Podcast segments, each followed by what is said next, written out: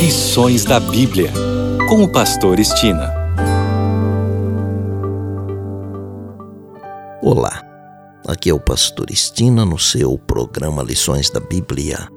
Neste trimestre, de janeiro a março, estamos estudando o tema Administradores Fiéis à Espera do Mestre. O assunto da semana: Planejamento para o Sucesso. E hoje é o dia de fazermos aquele breve resumo. Vamos iniciar com o verso memorizado durante a semana que está em Colossenses 3, 23 e 24 e diz: Tudo quanto fizerdes, fazei-o de todo o coração, como para o Senhor e não para os homens, cientes de que recebereis do Senhor a recompensa da herança. A Cristo, o Senhor, é que estáis servindo. Para sermos bem-sucedidos, devemos estar ligados à fonte de poder. E Jesus é a fonte de todo o poder. Cristo, em sua capacidade mediadora, concede aos seus servos a presença do Espírito Santo. É a eficiência do Espírito que habilita as instituições humanas a serem representantes do Redentor na obra de salvar pessoas. Para nos unir a Cristo nessa atividade, devemos nos colocar sob a influência modeladora de seu Espírito. Assim, por meio do poder outorgado, podemos cooperar com o Senhor, unidos com Ele como obreiros na salvação de pessoas a todos os que se oferecem ao Senhor para o serviço, sem nada reter para si. É concedido o poder para atingir resultados imensuráveis. O Senhor está ligado a um compromisso eterno de suprir com poder e graça todos que são santificados pela obediência à verdade. Não importa quem somos nem onde vivemos dinheiro e finanças farão parte da nossa vida, quer gostemos ou não. No domingo, aprendemos que o que é importante vem em primeiro lugar. A orientação do sábio Salomão é que nos lembremos de nosso Criador nos dias da mocidade. Eclesiastes 12:1. E Jesus recomendou: Buscai, pois, em primeiro lugar o seu reino e a sua justiça, e todas estas coisas vos serão acrescentadas. Está em Mateus 6, verso 33. Na segunda-feira, aprendemos que o trabalho é uma benção. O trabalho não foi uma punição, obviamente. Foi projetado para o bem dos seres humanos. Ou seja, mesmo no paraíso, mesmo em um mundo em que nenhum pecado, nenhuma morte, nenhum sofrimento existiam, Deus sabia que os seres humanos precisavam trabalhar. Na terça-feira, aprendemos que ensinar aos filhos é uma das importantes responsabilidades dos pais.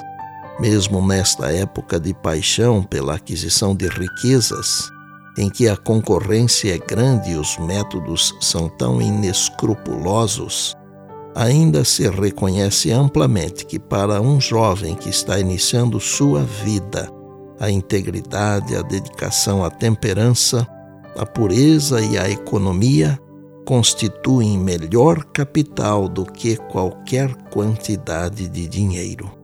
Na quarta-feira, tratando sobre o tópico Trabalhando com Integridade, aprendemos que a Bíblia registra casos de senhores que reconheceram que foram abençoados por terem tido servos piedosos.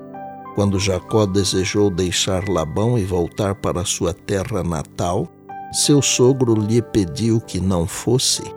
Ele disse: Se puder me fazer um favor, peço que fique comigo descobri por meio de adivinhações que o Senhor Deus me abençoou por causa de você. Gênesis 30, 27. Quando José foi vendido para o Egito, Potifar fez uma observação semelhante sobre o trabalho de José e o recompensou de acordo com isso.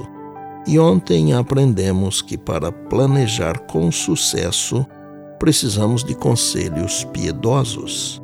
E o melhor de todos os conselheiros é a palavra de Deus. Muitos procuram conselhos dos ditos gurus da gestão financeira. Não é pecado desde que esses tais gurus não interfiram na sua fé ou em seu relacionamento com Deus, mesmo porque nossos bens materiais também fazem parte do todo que devemos administrar para Deus como mordomos seus.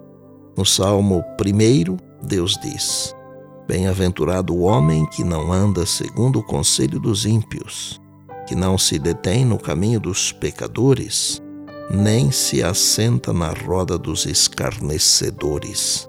Antes o seu prazer está na lei do Senhor, e na sua lei medita de dia e de noite.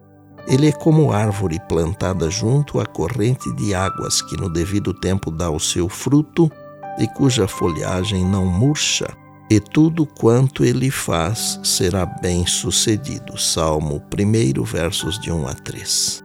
Concluo a lição de hoje e também da semana com um pensamento do livro Educação, que está na página 145 e diz: não pode ser adequado nem completo nenhum projeto de negócios ou plano para a vida que apenas compreenda os breves anos da existência presente e não tome providências para o interminável futuro. Ninguém acumula tesouro no céu sem que, por meio disso, sua vida na terra também seja enriquecida e enobrecida. E por bondade, lembre-se sempre das palavras de Jesus. Passará o céu e a terra, porém as minhas palavras não passarão. Eis que venho sem demora. Bem, amanhã tem mais, se Deus assim nos permitir. E disse Jesus: Examinais as Escrituras, porque julgais ter nelas a vida eterna e são elas mesmas que testificam de mim, João 5,39. Eu sou o Pastor Estina e este é o seu programa Lições da Bíblia, diariamente com você, pela graça e misericórdia de Deus.